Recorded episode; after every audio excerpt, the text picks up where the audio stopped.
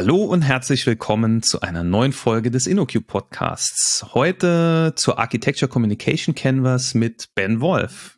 Hallo. Hallo Ben. Äh, ben, ähm, wer bist du und was machst du bei InnoQ? Ich bin der Ben, bin seit 2017 bei InnoQ als Senior Consultant und Coffee Consultant und meine Schwerpunkte sind Beratung im Bereich Softwarearchitektur, Architekturdokumentation und Softwarequalität. Ähm, ja, ähm, Architekturdokumentation ist ja sozusagen heute unser äh, Thema. Äh, der Podcaster Tim Ferriss, der bisschen berühmter ist als wir, ein paar Downloads mehr hat, äh, der hat mal äh, seine Gäste immer gefragt, was ist eigentlich der wertvollste Kauf unter 50 Euro, äh, den ihr die letzten fünf Jahre gemacht habt? Ja, und äh, ich muss sagen, der wertvollste, das wertvollste Tool für äh, kleinen Pfennig sozusagen, ähm, was ich die letzten Jahre gesehen habe, ist tatsächlich die Architecture Communication Canvas. Also ich bin äh, schwer begeistert. Und ich bringe das ja immer so unters Volk bei Schulungen und ich muss sagen, da sind die Leute eigentlich auch immer äh, begeistert. Also äh, good job, ja. Also ähm, Jetzt die Frage, was, was ist überhaupt dieser Architecture Communication Canvas, beziehungsweise wo, wo kommt der überhaupt her? Ja, vielleicht fangen wir damit an. Ja, da kann ich gern einmal einsteigen, wo das herkommt. Ähm, Gernot und ich haben, oder vielleicht ging es dir genauso in Projekten immer wieder gehört, dass Arc 42 als Template ja eigentlich ganz nett ist, aber da muss man irgendwie immer noch so viel schreiben und muss so viel Aufwand reinstecken und irgendwie hat man ja gar keine Zeit dazu, bekommt die Zeit im Sprint nicht zu dokumentieren und es muss doch irgendwas geben, dass es noch schneller geht. Dann haben wir angefangen, haben gesagt, na gut, dann füllt er halt nur sechs Kapitel von diesem Template aus, so die wichtigsten. Und dann hieß es, ja, ist schon ganz cool, aber es ist irgendwie halt immer noch sehr viel, was wir da schreiben müssen. Geht's nicht noch besser? Dann haben wir uns Ende letzten Jahres zusammengesetzt und haben überlegt, was wir machen können und kamen dann auf die Idee, eben so einen Canvas mal auszuprobieren, haben so ein paar Schlüsselfragen gehabt, an denen wir uns entlang gehangelt haben und haben dann eben diesen Canvas ja, gebaut. Hm. Was, was ist ein äh, Canvas? Äh, gute Frage. Ähm, also Canvas in unserem Kontext ist einfach eine, eine strukturierte Visualisierung von verschiedenen Informationen, damit ich Leuten den Einstieg in gewisse Themen einfach erleichtern kann. Nicht mhm. gemeint ist Canvas so, wie wir es halt aus der Technik kennen, dass es irgendwie eine Fläche ist, auf der wir zeichnen. Ja, ja. Ja, also es gibt ja auch berühmte, ich denke, berühmte Canvasser, ja, also im äh, Domain-Driven Design hat doch auch den Bounded Context, Bounded Context Canvas. Genau, Bounded Context Canvas und es gibt den Value Proposition Canvas und so weiter aus dem Lean Startup Umfeld, also so, so Canvas äh, Steckbrief vielleicht, ne? Früher so, so kurz und knapp. Genau. Genau, also die Leute haben sich ja, Arc 42 ist eine gute Sache, aber ähm, äh, den Leuten was, die haben es nicht geschafft, ja, äh, das zu dokumentieren. Aber sag mal, was, was ist denn der, was sind denn die Anwendungsfälle von, von, äh, von dem, von dem Architecture Communication Canvas? Ja, effektiv, ähm, dass ich mein System dokumentieren kann, und zwar möglichst schnell. Das kann sein, ich habe ein System, das schon länger lebt und wir wollen es zum Beispiel irgendwie modernisieren, haben aber keine mhm. Dokumentation, dann können wir den Canvas schon mal nutzen, um zumindest einen groben Überblick über das System zu bekommen.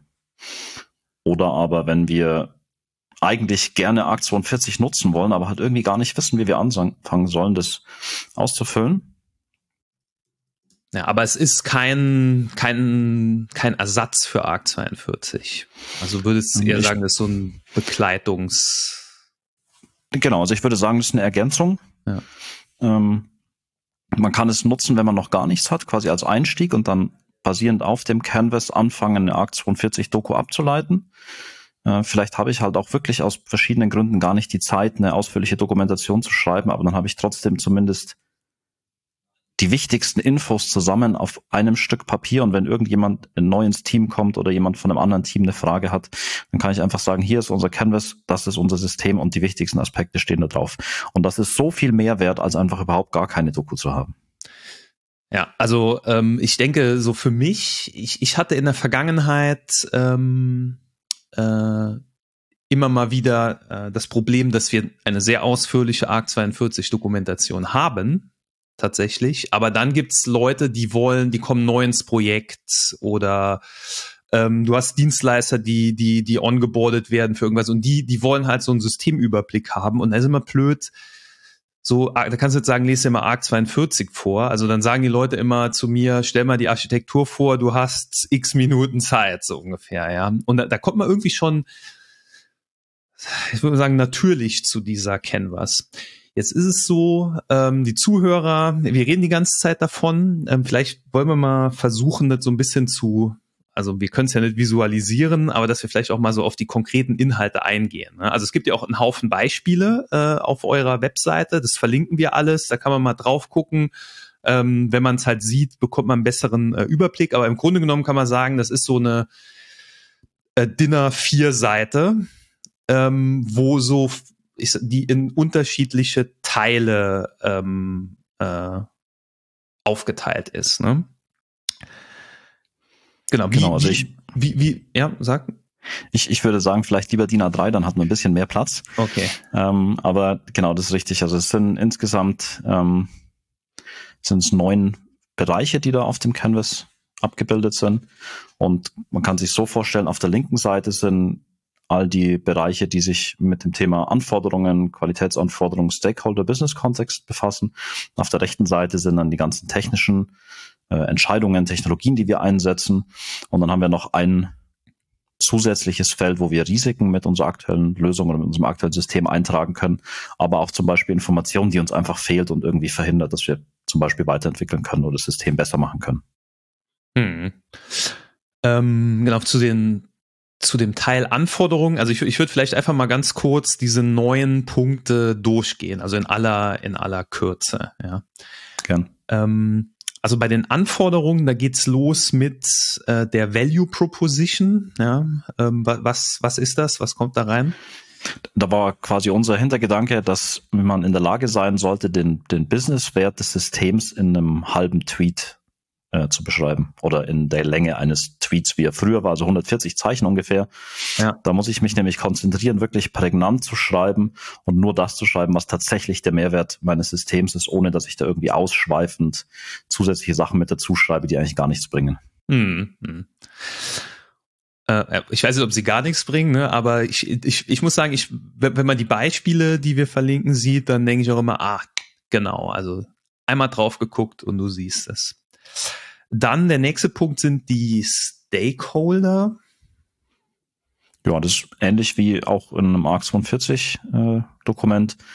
Da habe ich eine, die, eine Reihe von meinen wichtigsten Stakeholdern aufgelistet, einfach damit ich weiß, wer hat denn irgendwie Einfluss auf mein System, wer benutzt mein System oder welche anderen Systeme benutzen wir. Also um da schon mal klarzustellen, alle die solltest du im Auge behalten, entweder wenn du dein System änderst oder aber falls von diesen Personen oder Organisationen eventuell auch Änderungen dann dich betreffen. Hm. Äh, Gibt es da irgendwie so eine Beschränkung? Also sagt die wichtigsten drei oder die wichtigsten fünf? Ich würde da auf die äh, Beraterantwort, es kommt drauf an, zurückgreifen. Manchmal habe ich vielleicht nur zwei, ne, wenn es irgendwie eine mhm. kleine Anwendung ist. Ja. Manchmal habe ich vielleicht sogar sieben, acht oder neun. Da muss ich dann einfach abwägen, ist es wirklich wichtig und bringt es was, wenn ich jemandem diese Information zur Verfügung stelle? Oder ist es mehr so intern für mein Dev-Team vielleicht wichtig, aber so für den Überblick halt noch nicht? Also ich würde sagen, drei bis fünf klingt schon mal ganz gut. Manchmal sind es vielleicht ein bisschen mehr, manchmal sind es ein bisschen weniger. Hm. Dann hätten wir die, die wichtigsten Funktionalitäten, gewissermaßen selbsterklärend, aber vielleicht kannst du trotzdem noch mal einen Satz sagen. Genau, also wir haben ja in, in, in diesem Feld für die Value Proposition haben wir nur kurz Platz, um zu sagen, das kann unser System, das ist der Mehrwert davon. Und hier bei diesen Core Functions, da habe ich dann die Möglichkeit, noch mal ein bisschen detaillierter darauf einzugehen, was denn so die einzelnen Teilbereiche oder Teilfunktionen meines Systems sind, die es mitbringt. Hm, also bei so einem Webshop, dass man sagt, Suchen, Finden und Kaufen von Produkten sozusagen. Ne? Zum Beispiel. Ja, ja.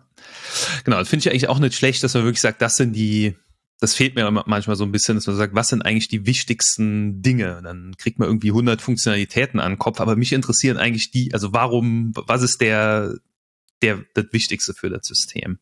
Ja.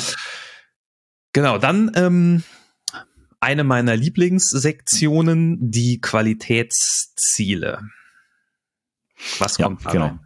Ähm, bei den Qualitätszielen, da wollen wir, dass nur die wichtigsten drei wenn es mindestens drei gibt, drinstehen. Also dass man sich wirklich mal Gedanken machen muss, wie priorisieren wir das, falls es nicht eh schon passiert ist. Vielleicht mache ich mir dann auch erstmal Gedanken, was sind eigentlich unsere Qualitätsziele und muss erstmal mit Menschen sprechen, um die rauszufinden. Aber da kann ich die dann eben reinschreiben und das könnte ich nach, nach ISO äh, Taxonomie machen, dass ich irgendwie Dinge wie Wartbarkeit, Sicherheit, Zuverlässigkeit da reinschreibe. Ich kann das aber auch ganz konkret machen, dass ich zum Beispiel sage, ähm, ich habe eine strikte Datentrennung von unterschiedlichen äh, Mandanten. Das ist eine meiner Hauptqualitätsanforderungen, dass die nicht irgendwie vermischt werden können. Oder kann da auch schon konkretisieren, ähm, weiß ich nicht, zweite Anforderung ist, dass alle Anfragen innerhalb von zwei Sekunden beantwortet werden, zum Beispiel. Also mhm. kann ich wirklich sehr konkret werden, kann es aber auch sehr abstrakt halten. Ja. Also ich muss sagen, dass ähm, ihr habt ja Beispiele genannt, also ihr habt Beispiel-Canvasse äh, dabei, also von auch existierenden äh, Systemen. Und äh, genau, da sieht man es eigentlich ganz gut. Und ich muss, ich muss tatsächlich sagen, ich bin großer Freund äh, von diesen konkreten Qualitätszielen. Also wie du gesagt hast, dass man schon sagt, strikte Trennung von Mandanten und so weiter. Dann dann hat man auch ein bisschen besser so ein Gefühl, was bedeutet das eigentlich, weil so Security, Wartbarkeit ist immer so ein bisschen abstrakt und bei, wenn bei Wartbarkeit irgendwie so steht, äh, neue Tarifgenerationen sollen schnell hinzugefügt werden oder so, da ist ein bisschen, bisschen konkreter. Und ja. äh, ich finde, das hat auch noch so ein Qualitätsziel ist ja immer so ein bisschen problematisch, äh, finde ich, bei in Projekten ähm, weil es einfach so schwer greifbar ist manchmal. Und äh, das finde ich macht diese ACC, diese ACC-Beispiele, die machen halt wirklich gut, dass die einem nochmal so in wirklich aller Kürze äh, zeigen, was, was, was, was wollen wir eigentlich damit erreichen. Ja. Genau, ziemlich cool auf jeden Fall. Ähm, der letzte Punkt, äh, der sollte den, ich sag mal, der ist wahrscheinlich den meisten ARC 42 Leuten auch ähm, bekannt, der Business-Kontext. Genau, das ist wirklich einfach das Gleiche. Das ist ein Diagramm, das unser System zeigt und Umsysteme oder Personen, die mit unserem System interagieren. So also ähnlich, wie wir es aus der ARC 42 Doku auch kennen. Ähm, das hübscht das Ganze immer ein bisschen auf, finde ich, weil dann auch so ein Diagramm noch mit dabei ist. Und weil so eine Kontextsicht so simpel aufgebaut ist, dass sie wirklich jedem verständlich gemacht werden können. Ja, idealerweise habe ich vielleicht noch eine kleine Legende mit dabei, falls ich irgendwie unterschiedliche Pfeile verwende oder die Pfeile nicht beschriftet sind, damit die Leute ungefähr grob einen Anhaltspunkt haben, was denn eigentlich jetzt gemeint ist. Aber da gebe ich dann einfach einen visuellen Überblick über mein System, wo das eigentlich lebt, was ist so der Kontext, in dem wir uns bewegen. Hm, hm. Und ähm, ja, das waren sozusagen die, die Anforderungen und dann habt ihr noch sozusagen den, der zweite Teil wäre der, der Lösungsteil, also wie wurde es umgesetzt. Ähm, also ihr habt euch entschieden, wir haben diesen, diese Kontextsicht und dann haben wir nochmal, zoomen wir nochmal einmal rein, also ähm, in die, die Komponenten und die wichtigsten Module. Genau. Also wir können ja auch da die, die drei Felder mal durchgehen. Also eins hast du gerade angesprochen, Komponenten oder Module, die es gibt. Da würde ich einfach aus aus fachlicher Sicht sehen wollen, wie meine Software aufgeteilt ist. Da kann ich mich oft an diesen Core-Funktionalitäten von der linken Seite orientieren, weil meistens eine so eine Core-Funktionalität durch ein Modul abgebildet ist. Muss nicht mhm. sein, aber kann sein. Mhm. mhm. Und ich kann das da dann entweder als textuelle Liste machen oder aber auch als Bausteinsicht zum Beispiel, dass ich da mein System aufmache und dann zeige, wie sieht es innen aus, was sind die Module und was sind die Abhängigkeiten zueinander. Da ist es aber gefährlich, wenn ich zu viele dieser Bausteine habe, und dann so eine Bausteinsicht mache auf diesem kleinen Teil des Canvases, dass es dann unter Umständen nicht mehr lesbar wird, außer man druckt es vielleicht auf DIN A0 oder so noch aus. Mm, Also, okay. Also wenn ich, wenn, wenn ich zu viele wichtigste Module habe und ich kann nichts weglassen, dann ist besser, einfach genau. textuell das zu machen. Es ja. ist da auch sehr einfach, sich zum Beispiel an, an einem vorhandenen, also wenn das System schon existiert, sich an einem vorhandenen Codestruktur zu orientieren, wenn ich irgendwie Packages oder Namespaces oder so habe, hm. dann sind sehr oft die obersten Packages so ein Indikator dafür, dass das möglicherweise ein so ein Modul ist und dann kann ich das relativ leicht daraus ziehen, Informationen und dann brauche ich auch gar nicht lange, um das auszufüllen. Ja, ja, ich denke, so in ARC 42 ist ja die, die Bausteinsicht äh, Level 1, ne? Genau. Verkürzt. Ja. Was ein Tick anders ist als bei ARC 42, äh, und da bin ich auch äh, großer äh, Fan von, ist der Teil, die wichtigsten Entscheidungen gut oder schlecht. Ja. ja. Also das ist äh, bewusst so formuliert, ähm, dass wir sowohl gute als auch schlechte Entscheidungen wollen. Wir wurden schon öfter darauf angesprochen, dass äh, Leute gesagt haben, ja, aber niemand will doch dokumentieren, wenn sie oder er eine schlechte Entscheidung getroffen hat. Und das ist auch gar nicht das, was wir beabsichtigen, sondern was damit gemeint ist, welche Entscheidungen wurden denn getroffen? Und wir gehen immer davon aus, dass die Entwicklerinnen und Entwickler und Architektinnen, wenn sie eine Entscheidung treffen, immer die bestmögliche Entscheidung in dem zu dem Zeitpunkt gültigen Kontext treffen.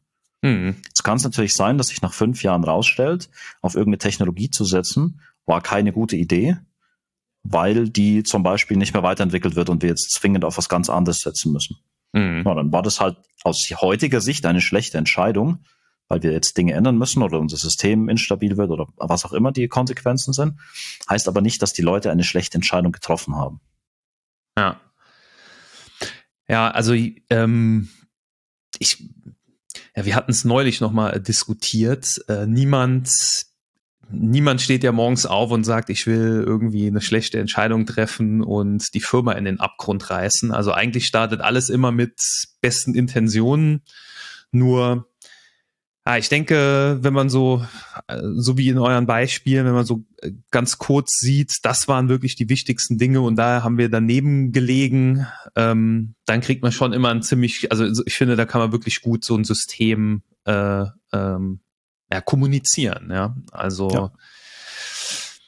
ich finde, es ist auch ein, ähm, ein Argument, wenn ich da schlechte Entscheidungen stehen habe oder Entscheidungen, die sich als schlecht erwiesen haben, dann kann ich damit auch nochmal vielleicht beim Management oder so argumentieren, warum das denn jetzt doch vielleicht geändert werden müsste oder sollte. Und dann steht's auch einfach schon mal da. So ist das in den Köpfen der Leute verankert.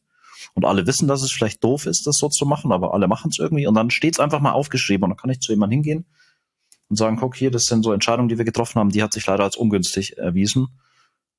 Und dann entsteht wieder ein neuer Dialog und vielleicht gibt's dann andere Leute, die das angucken, die dann genau dafür schon eine Lösung haben. Und dann ist es vielleicht gar nicht so viel Aufwand, wie wir ursprünglich dachten, sowas dann wieder auszumerzen. Hm. Beziehungsweise auch als, ich sag mal, als Dokumentation, wenn es ein wirklich großes System mit, mit vielen Teams ist, damit die Leute auch sehen, das ist irgendwie auf dem Schirm, dass das, das keine gute Entscheidung war, weil mir, mir kommt's in so Gesprächen, komme ich dann immer wieder mit, dass sie sagen, alles, alles Mist, ja, und äh, die Elfenbeinturm-Leute, die wissen das gar nicht, ja, doch, doch, die wissen das. Hm. Und ähm, hm. ja, also ähm, das äh, ja super Sache und das ist auch so ein das ist auch ein Tick anders als in Arc 42. Also ich glaube bei Arc 42, da sagen wir halt, wir haben halt einen Haufen Entscheidungen, haben wir vielleicht auch 300 Entscheidungen und du kannst gar nicht so genau sehen, welche Entscheidung jetzt irgendwie gut oder schlecht war. Ja, und da das ist hier eigentlich ganz äh, ganz gut. Gibt es eine Idee, das vielleicht auch sozusagen so ein Backport zu Arc 42 zu machen, dass man noch mal ähm, vielleicht in dem Kapitel Entscheidungen sagt, vielleicht markieren wir gute und schlechte Entscheidungen? Ähm, das ist durchaus eine gute Idee, sowas zu machen. Ich meine, im Moment ist es ja erstmal so, dass da nur alle Entscheidungen als Architecture Decision Records irgendwie hinterlegt sein sollten. Mhm. Und in diesen Records selbst habe ich ja, also klar habe ich eine Wertung, dass ich irgendwie sage, hier, das, vielleicht ist es auch einfach das kleinste Übel, für das wir uns entscheiden. Auch das ist ja eine Entscheidung, mhm. wo die Konsequenzen mit dokumentiert sind. Ähm, man könnte überlegen, ob man noch so ein Einführungskapitel macht und sagt, hier die und die Entscheidungen sind nicht so gut. Falls dann aber so Entscheidungen halt von neueren überschrieben werden, müsste ich halt auch wieder in diesen Einstiegsbereich des Kapitels gehen und sagen, okay, die Entscheidung ist nicht mehr schlecht, weil wir haben sie eh schon durch was anderes ersetzt. Und dann habe ich wieder zusätzlichen Wartungsaufwand und dann ist es wieder mehr Arbeit und die Leute wollen ja eigentlich nicht arbeiten, wenn sie Doku schreiben und dann mhm. wird es wahrscheinlich schon wieder nicht gemacht. Aber wäre natürlich eine Möglichkeit, das optional mit dazu anzubieten. Ja, ja. Gut. Letzter Punkt der Lösungen. Ähm, auch ein bisschen anders als bei ARC 42 direkt und das sind die Technologien. Genau, das ist einfach nur eine Liste aller Technologien oder der wichtigsten Technologien, die ich einsetze. Also keine Ahnung, wir nutzen Gradle zum, zum Bauen unserer Software. Wir machen eine Java-Web-Anwendung mit Spring Boot, JUnit als Testing-Zeug, Timeleaf und ein bisschen Node für, für Frontend-Sachen, JavaScript. Vielleicht schreibe ich auch mit rein, wie ich deploye, dass ich irgendwie im Keller einen Server stehen habe, wo ich das draufschmeiße, oder ich sage hier, wir nutzen AWS und folgende Technologien davon. Mhm. Also sowas mhm. kann ich da alles reinpacken. Und es hat den Vorteil, wenn ich hm, vielleicht gucke, wie könnte ich dann neue Personen, die bei uns angefangen haben, verteilen auf die Teams, dass ich dann schauen kann, ah, in dem Team, welche Technologien werden denn da verwendet? Kann die Person das überhaupt? Oh, kann sie gar nicht. Java ist nicht so äh, das Feld von ihr, sondern die ist halt mehr im .NET-Umfeld. Dann gucke ich, habe ich Systeme, wo .NET zum Beispiel mit dabei sind, dann schmeiße ich die da rein. Oder genauso für mich als Architekt, wenn ich in Projekte gucke, in meinem oder in, in Teams, in meinem aktuellen Projekt mache ich das, dass ich die Teams die Kernwässer erstellen lasse und schaue ich halt rein, was nutzen die für Technologien und wenn da halt Dinge sind, die ich noch nie gehört habe vielleicht, dann weiß ich, dass ich da auch nicht wirklich irgendwie Input geben kann. Weil ich halt keine Erfahrung mit den Technologien da habe und kann mich mhm. da zurücknehmen und bei anderen Teams, wo ich das dann weiß, kann ich mal rein, vielleicht mehr reingucken und sagen, hier, guck mal, schaut euch das vielleicht noch mit an. Ja. Gut. Ähm, letzter Punkt. Also ging doch, ich habe gedacht, wir verbraten mehr Zeit, aber ging, ähm, die Diskussion ist genauso kurz wie die, wie die Canvas. Ähm, und zwar die Risiken und die fehlenden Informationen. Ja. Also da kann ich äh, Risiken bezüglich veralteter Technologien zum Beispiel mit aufführen oder eben auch mhm. Risiken von Entscheidungen, die sich als schlecht erwiesen haben. Da kann ich Risiken bezüglich Personal mit reinschreiben. Wenn ich irgendwie der einzige Mensch bin, der dieses System maintaint, dann ist das definitiv ein Risiko. Oder wenn ich morgen im Lotto gewinne, dann sage ich auf Wiedersehen, dann gibt es niemand mehr, der sich um dieses System kümmern kann. Und dann kann ich das damit hinschreiben. Ähm, kann vielleicht auch mit drauf, mit, also effektiv, so wie im Arc 42 Kapitel mit den Risiken, könnte ich auch mit aufnehmen, hey, es ähm, gibt vielleicht Marktbegleiter, die das besser können und billiger sind mhm. als wir. Mhm. Möglicherweise kickt uns das diesen Service weg oder vielleicht gibt es Dinge, die wir einkaufen sollten, statt so ein System selbst zu entwickeln. Und auch da wieder ist es so, dass dann diese Information erstmal aufgeschrieben wird und explizit gemacht wird und nicht nur so im Kopf ist, weil mein Team, keine Ahnung, ich habe vielleicht ein .NET-Team von acht Leuten, die kümmern sich ja um das alles. Und dann sind es ja acht Leute, die dieses System maintainen, aber effektiv ist es nur eine einzige Person und dann steht das da. Mhm. Oder auch Kommunikations Probleme zwischen Teams. Ne? Wenn ich irgendwie zwei Tage vor Release Bescheid bekomme, hey, wir haben die APIs geändert, bitte testet einmal die komplette Anwendung durch, dann ist das ungünstig, weil ich brauche vielleicht ein bisschen mehr Zeit. Ja, ähm, die, die fehlenden Informationen, was wäre da für ein, was wäre da für, für ein Beispiel? Ähm, das das wäre zum Beispiel so das, was ich gerade jetzt am Schluss gesagt habe, dass Informationen über Änderungen immer erst zu spät kommuniziert so. werden oder okay, dass sie okay. gar nicht da sind. Mhm. Ähm, was man auch mit reinschreiben kann, ist, es gibt keine ausführliche Dokumentation von meinem System. Das ist auch ah, ein ja, okay. Risiko und ist Information, die fehlt. Klar, wir haben dann jetzt schon mal den Canvas, immerhin, aber mehr halt nicht. Mhm.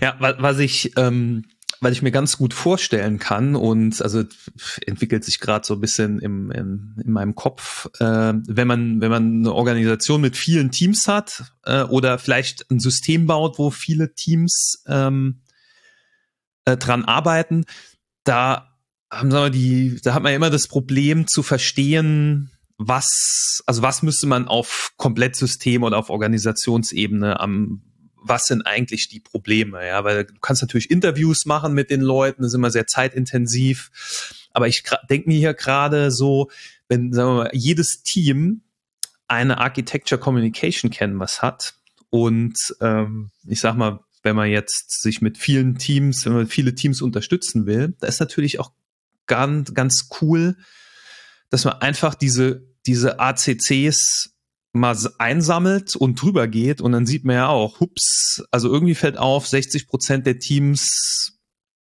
haben dieses Risiko oder sehen jenes Problem. Ne? Also da ist eigentlich auch eine, eine, nicht nur ein Tool für die Teams selbst, sondern auch Leute, die mit mehreren Teams arbeiten, um einen ganz guten Überblick zu bekommen. Ja, wo, wo gibt's Probleme? Beziehungsweise wo läuft's gut? Ja, sieht man ja auch bei den guten Entscheidungen. Ja. ja. Hm. Ähm, wenn, okay, also ich würde mal sagen, ich, ich hoffe, wir haben verkauft, dass das einfach eine gute Idee ist, äh, das zu tun. ähm, also zumindest mal für die, ich denke, ja, im, im Grunde genommen, glaube ich, ist für alle eine, eine gute Idee, sowas zu tun. Aber jetzt weiß ich das, wie, wie fange ich denn, wie fange ich denn an? Den Canvas auszufüllen? Genau, genau. Ähm, idealerweise gibt es eine Person, die damit schon ein bisschen Erfahrung hat oder motiviert ist, das zu tun. Ähm, und dann nehme ich mir den, nehmen wir mal als Situation, ich bin jetzt Architektin in, in der Firma und ich habe irgendwie drei Teams und die haben keine Doku. Ich möchte gerne, dass die anfangen zu dokumentieren. Dann schnappe ich mir von dem ersten Team eine Entwicklerin oder Entwickler oder Lead Dev zum Beispiel, plus idealerweise noch aus dem Fachbereich, PO oder einfach eine Person mit viel Expertenwissen und setze mich mit denen zusammen und gehe dann diesen Canvas durch. Und wenn ich mir dieses Template davon von der Webseite runterlade, dann sind da auch immer so ein paar Schlüsselfragen mit dabei, die mir einen Indiz geben, in welche Richtung ich denn gehen sollte mit diesem jeweiligen Bereich, den ich gerade ausfüllen möchte. Und dann hat sich bisher immer als total gut erwiesen, diese Dinge der Reihe nach durchzugehen und zu diskutieren. Und dann gab es öfter mal Widersprüchlichkeiten, dass die Fachseite gesagt hat, ja, das ist ja so und so, und die Tech-Seite hat gesagt, ja, nee, wir haben das eigentlich ganz anders gemacht. Und dann habe ich wieder die zwei Leute zusammengeholt oder die zwei Bereiche und dann stellen wir fest, es ist gar nicht so, wie es in Köpfen von manchen ist. Hm. Und dann füllt sich das Ding fast von alleine aus. Und sehr oft ist es, jetzt wenn ich das gemacht habe mit Teams, äh, vorgekommen, dass die Leute so Aha-Momente hatten, dass ihnen dann wieder einfiel, so, ach stimmt, so haben wir das damals gemacht, das habe ich ja schon total vergessen. Sie haben sich eigentlich vor zwei Jahren vorgenommen, das niemals zu vergessen, dass sie das so gemacht haben. Eine Woche später war das weg. Ja, ja, und jetzt klar. einfach, weil wir wieder gemeinsam drüber gesprochen haben, kommen diese Dinge hoch und dann kann man das ausfüllen. Und dann ähm, reserviere ich üblicherweise 90 Minuten mit äh, zwei Personen und in, innerhalb dieser 90 Minuten haben wir den Canvas fertig ausgefüllt. Hm. Ähm, du hast gerade noch was erwähnt, das fand ich, ähm, da haben wir so vielleicht noch gar nicht drüber gesprochen. Das, da gibt's Beispielfragen, an denen wir uns entlang hangeln können. Ne? Mhm. Genau, also das fand ich, äh, als ich, als ich mir das angeguckt habe, ähm, da fand ich das auch total äh, wertvoll. Ja, also wenn ich jetzt hier irgendwie, wenn ich wissen will, was ist die Value Proposition, dann sagt ihr halt, okay, was sind die wichtigsten Ziele? Äh, welchen Wert liefert das System zu Kunden, was sind die wichtigsten äh, Geschäftsziele, warum bauen wir dieses System überhaupt und was ist so die, die, ja, die, die Hauptverantwortung. Und das habt ihr praktisch für alle neun Punkte, habt ihr so mal mindestens fünf Fragen, wenn ich hier so durchgehe, also immer mal mindestens ja, vier bis fünf ähm, Hilfestellungen, ja. Genau. Ja. Nee, das finde ich äh, auch super. Und ja, 90 Minuten da kriegt man schon ein bisschen was äh, hin. Ich muss sagen, bei Arc 42 ist mir das auch aufgefallen, weil ähm, sag mal, ich mache mache ja immer so eine Stakeholder-Analyse und dann ist immer die Frage, was ist eigentlich am, wir raten mal, was welchen Leuten am wichtigsten ist. Und das ist eigentlich auch wieder interessant, äh, wie unterschiedlich doch die Meinungen sind, ja, was wem wichtig ist. Ja.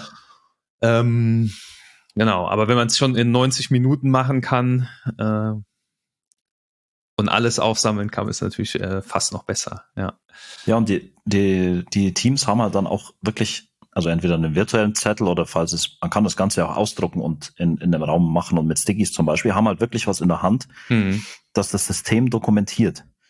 Und bisher jedes Mal waren die Leute danach total begeistert, weil sie gesagt haben, oh, das ging ja jetzt schnell das war total unterhaltsam, weil wir miteinander gesprochen haben und dann füllt sich das irgendwie von selbst. Also meistens habe ich es ausgefüllt, aber durch, durch den Dialog ist es halt, ist die Information da aufs Blatt geflossen.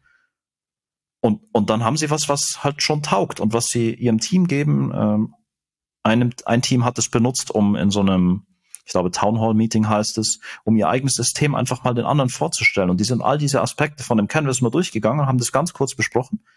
Und dann hat die gesamte Gruppe einen Überblick gehabt, was eigentlich dieses System macht und was für Entscheidungen waren, die getroffen wurden und so weiter. Und das ist, also ist, bisher hieß es immer, boah, krass, sind wir schon fertig. das ist ja cool. Und hey, wir haben was, was wirklich einen Mehrwert liefert.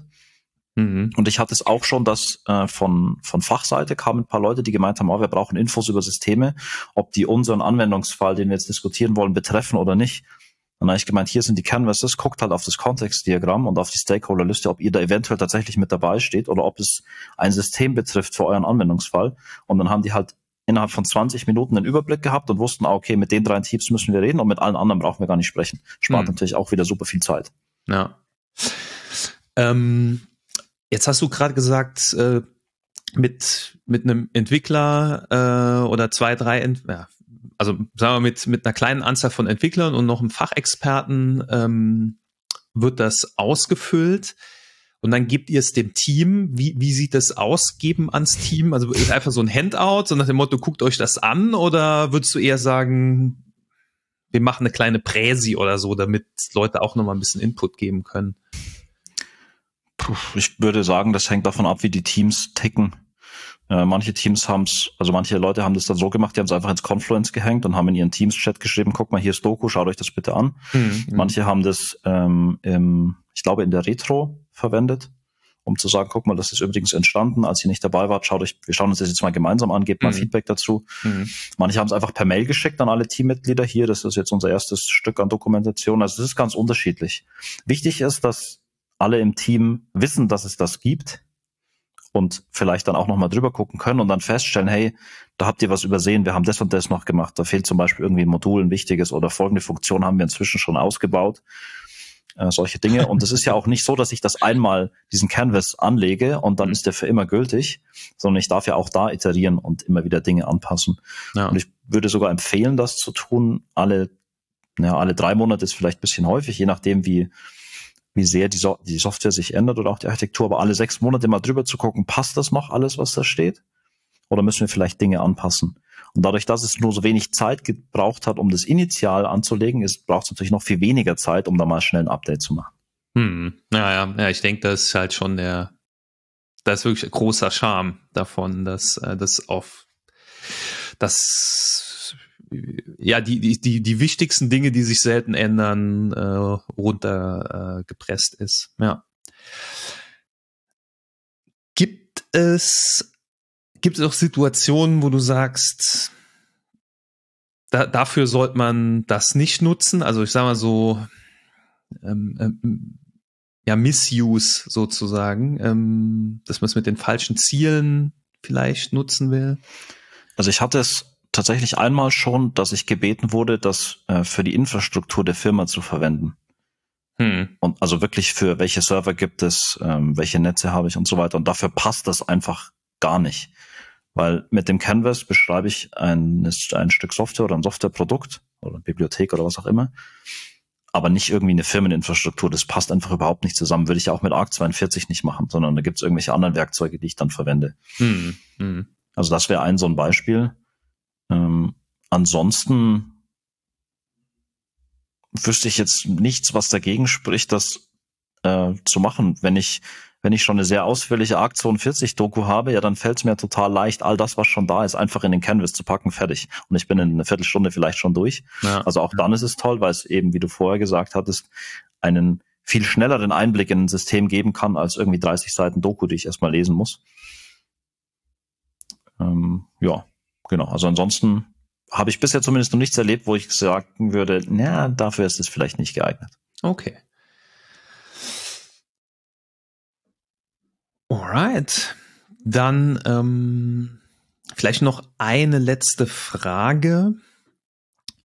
Gibt's, es, also es gibt ja noch auf der ARC 42 Seite gibt's noch eine andere Canvas, die Architecture Inception Canvas heißt die, glaube ich. Ähm, wie, was ist da die, die Abgrenzung? Was tut die? Ähm, die, also, als wir angefangen hatten mit unserem Canvas, äh, kam irgendwann mal ein Kollege von uns, hat uns einen Link geschickt und hat gesagt, guck mal, da hat jemand schon Software-Architektur-Canvas gemacht. Das war äh, Patrick damals, ich glaube, es war irgendwie im Februar diesen Jahres oder so. Und ähm, dann haben wir uns gedacht, na toll, jetzt kam uns jemand zuvor und haben uns dann mit ihm ausgetauscht, ähm, was, was denn so sein Hintergrund ist. Und seine Idee, und deswegen wurde der dann auch umbenannt in Inception Canvas, ist, dass ich anfange, den zu erstellen, wenn ich noch gar keine Software habe. Das heißt, ich fokussiere mich sehr, sehr stark erstmal nur auf den, auf den Problemraum, auf die fachliche Seite. Hab da sechs Bereiche, die ich ausfüllen kann. Klar, da sind irgendwie Überschneidungen mit dabei, so der Business-Kontext und Funktionsübersicht. Aber so rein an, an Architekturthemen ist erstmal nur so eine Architekturhypothese, das könnte dafür passen, ohne dass es in mhm. irgendeiner Form validiert ist. Und noch ein kleiner Bereich, was könnten denn Herausforderungen oder Risiken sein mit dem Ansatz, den wir da uns als Hypothese überlegt haben. Und der Architecture Communication Canvas ist eher dafür gedacht, wenn ich schon ein System habe, das vielleicht ein halbes Jahr lebt oder vielleicht lebt es auch schon 25 Jahre und ich möchte das dann redokumentieren oder ich möchte meine ARC 42 Doku um das ergänzen, und da ist dann eben ein größerer Fokus noch auf die Entscheidungen, auf die Technikseite und die Modularisierung meines mhm. Systems gelegt. Ja. Okay. Dann, ihr habt, äh, ihr habt ja den Teil äh, eingesetzte Technologien, ja, und da gibt's ja auch die Tech-Stack Canvas, also für, wir verlinken das äh, alles. Ähm, was, wo, wo, wo grenzt ihr euch da ab? was kann die, was ihr nicht könnt? Also natürlich jetzt ein bisschen Ketz, also so wollte ich jetzt gar nicht formulieren, aber ähm, offensichtlich gibt es eine eigene Canvas für für den Text-Deck.